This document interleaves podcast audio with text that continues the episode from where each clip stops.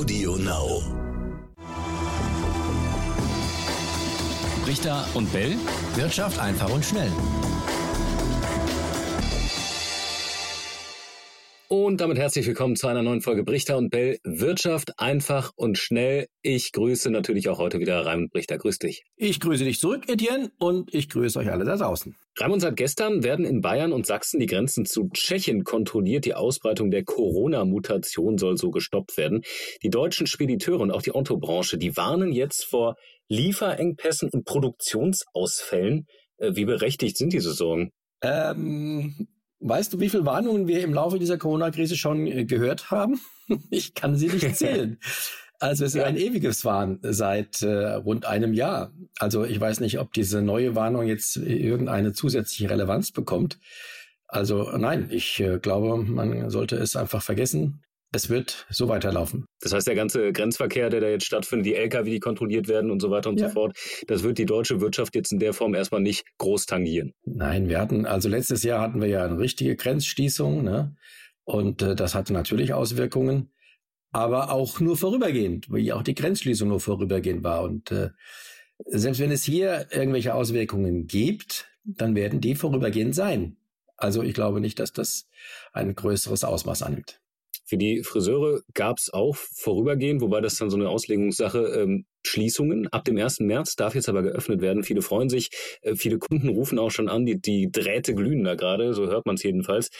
Aber ähm, das gilt nicht für alle. Haut, Gesichtspflege, Tattoo-Studios, aber auch der Einzelhandel generell, die bleiben noch weiter geschlossen. Und da gibt's jetzt richtig, richtig viel äh, Ärger bei den Betroffenen. Zum Beispiel der Handelsverband Bayern, der will gegen die Regelung klagen ähm, sind ja nicht die einzigen Klagen, die da äh, rollen oder angekündigt wurden. Wie viel Aussicht auf Erfolg haben solche Klagen? Erstmal würde mich interessieren, was du mit, äh, das ist Auslegungssache, meinst.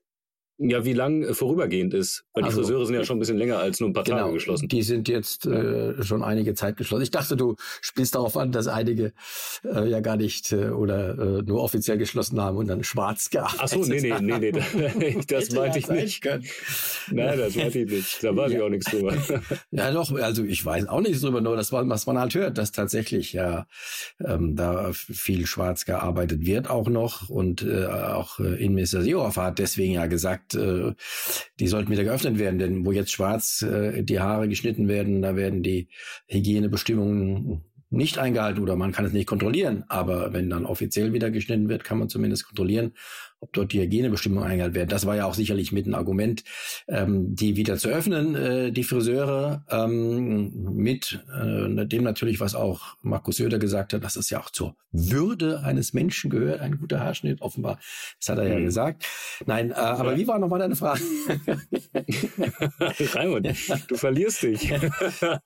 nee, äh, ich wollte auf die Klagen eingehen. Die, die Klagen. Wurden, also konkret, ne? Ja, der Handelsverband ja. Bayern. Also klar, ähm, je, je ähm, sage ich mal, je kleinteiliger diese Entscheidungen werden und jetzt die Friseure da äh, äh, extra zu bevorzugen, ist eine kleinteilige Entscheidung, desto größer werden auch äh, wieder die Chancen, dass da Klagen kommen und dass dagegen geklagt wird, ist auch klar.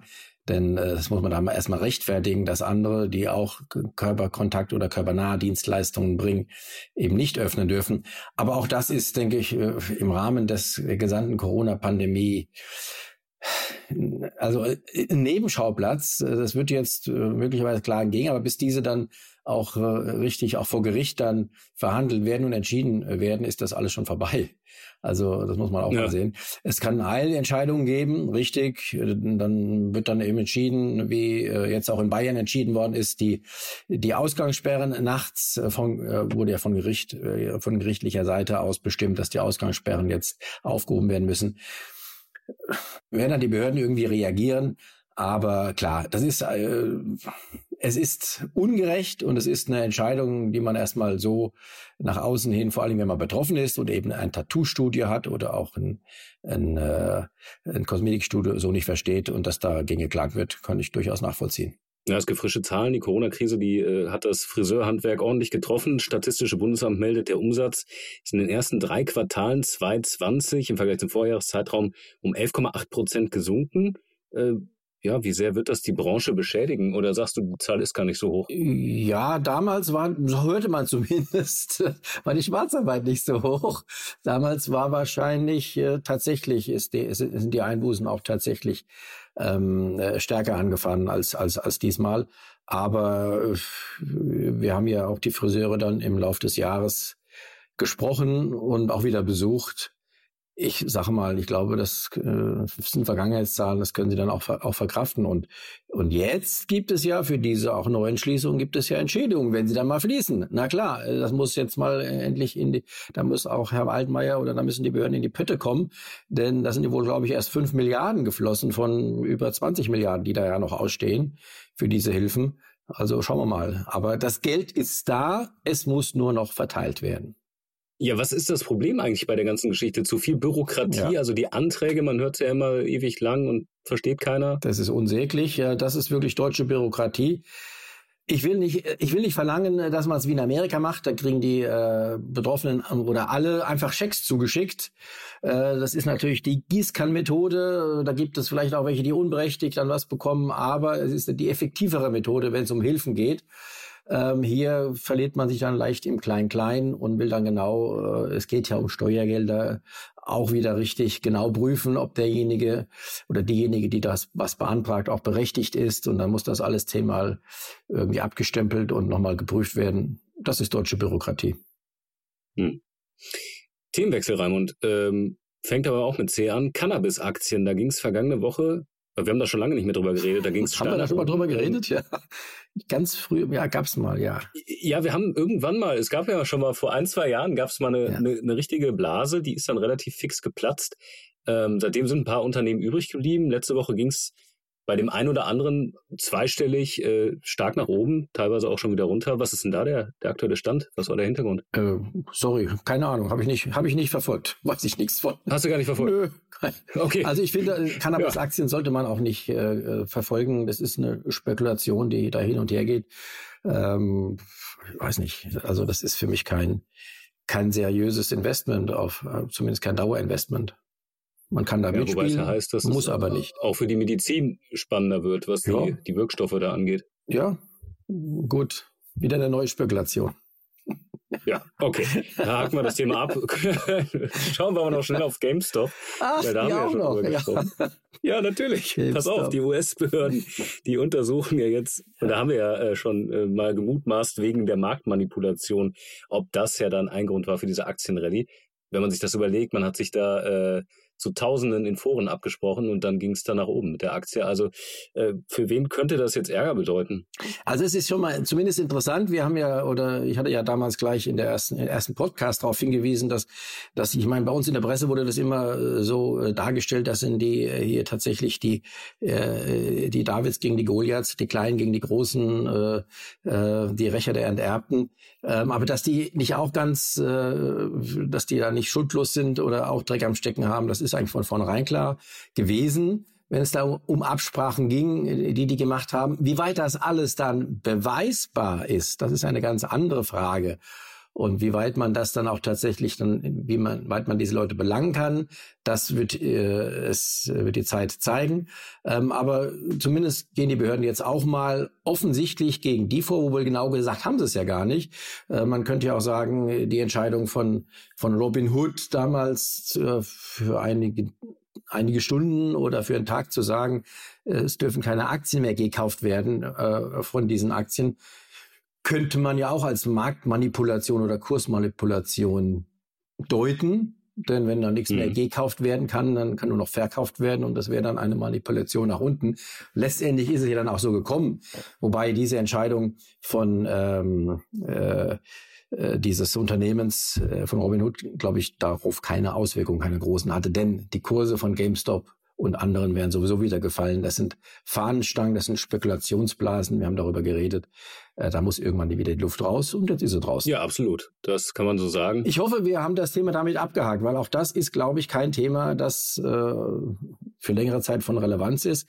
Was eher von Relevanz ist, ist tatsächlich die zunehmende Beteiligung äh, auch relativ junger Privatleute am Börsengeschäft, am Börsenhandel. Ja, aber das hängt ja damit zusammen. Das ich ist hatte, genau das Beispiel. Das hängt damit zusammen, aber das ist ja eine spezielle Ausprägung, mhm. was, was die da gemacht haben mit ihren Absprachen, ja, ja.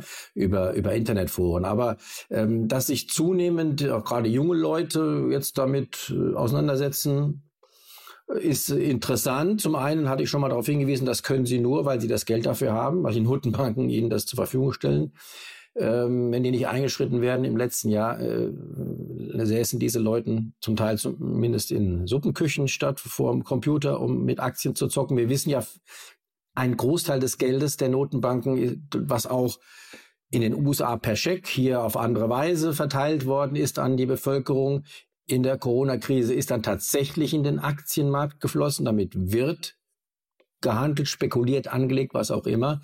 Also da sind tatsächlich, äh, das ist auch eine Fördermaßnahme der Notenbanken gewesen. Und generell kann man sagen, ähm, es ist vielleicht jetzt erst der Anfang, aber ich kenne diese Phasen. Wenn zunehmend Privatanleger äh, sich jetzt wieder mit der Börse beschäftigen, ist das durchaus ein Zeichen, dass hier generell auch wieder eine größere Aktienkursblase aufgeblasen wird, aufgepumpt wird. Ähm, wie weit das noch gehen wird, kann ich nicht sagen, aber ich erinnere mich an dann äh, das Platzen der ganz großen äh, Internetblase ab dem Jahr 2000. Das könnte uns irgendwann wieder mal bevorstehen. Aber es gibt ja keine Alternativen. Also Aktien sind doch so oder so stark ja. nachgefragt. Genau, das war damals auch keine Alternative. Und generell gibt's natürlich zu Aktien keine Alternative jetzt auf, auf lange Sicht, aber das heißt ja nicht, dass es da nicht spekulative Übertreibungen geben kann. Und wie gesagt, je mehr Privatanleger und irgendwann äh, fragt jeder Taxifahrer nach den neuesten Tipps ähm, oder hat selbst die Tipps parat, noch schöner, genau, das, das hatten wir ja zur Jahrtausendwende. Und wenn das wieder kommt, dann ist es wirklich Zeit auszusteigen. Noch ist es nicht so weit, aber man muss wachsam sein. Der Weg dorthin, der ist begonnen. Aber das würde ja eigentlich nur zu steigenden Kursen führen, oder? Ja, klar. Es führt zu steigenden Kursen, bis es platzt. Und dann, wir haben es ja im, im Jahr 2000 erlebt, es platzte dann nicht auf einen Schlag, sondern es ging dann über drei Jahre. Der DAX hat sich von 8000, glaube ich, auf 2000 äh, Punkte damals dann äh, verflüchtigt. Ja, also spannender Punkt, den haben wir auf jeden Fall im Blick. GameStop, Raimund ist notiert, werde ich nicht mehr erwähnen. Ja, es sei denn, es kommt nochmal was Neues bei dem Thema. Aber ich glaube, ansonsten brauchen wir das, ja. brauchen wir das Unternehmen jetzt erstmal nicht anschneiden. Dann lieber mal erwähnen, äh, ich weise auf das Thema Schuldenbremse nochmal hin. Schuldenbremse, da hast du schon mal was zu gesagt letzte Woche, ne? Ja, das wir mal machen irgendwann, ne? Ja. ja. wir machen die Schuldenbremse. Keine Sorge. Äh, oder ein ganz anderes Thema, je nachdem. Falls ihr da draußen Ideen habt oder Anregungen, schreibt uns gerne. Wir haben eine E-Mail genau dafür eingerichtet, brichter und ntv.de. Und wir sind gespannt, was ihr schreibt. Und ansonsten freuen wir uns, wenn ihr kommende Woche wieder mit dabei seid. Viel Spaß, bis dahin. Ciao, ciao. Ciao. Richter und Bell. Wirtschaft einfach und schnell. So, und zum Schluss haben wir jetzt noch einen echten Podcast-Tipp für euch. Und worum es geht, erklärt euch der Host am besten selbst. Hi. Mein Name ist Max Jakob Ost und in meinem Podcast Elf Leben die Welt von Uli Hoeneß geht es um Klaus Augenthaler. Nee, kleiner Schatz. Es geht um Uli Hoeneß. Wir beschäftigen uns ausführlich mit der faszinierendsten Person des deutschen Fußballs, wenn ihr mich fragt. Und nicht nur mit seiner Person, sondern auch mit der Geschichte der Bundesliga. Viele namhafte Menschen kommen zu Wort, unter anderem eben Klaus Augenthaler. Und es wird auch die Frage beantwortet, kann man denn als kleiner Podcaster aus München ein Interview von Uli Hoeneß bekommen? Ihr erfahrt es in Elf Leben, die Welt von Uli Hoeneß, hier auf Audio Now und überall, wo es Podcasts gibt. Audio Now.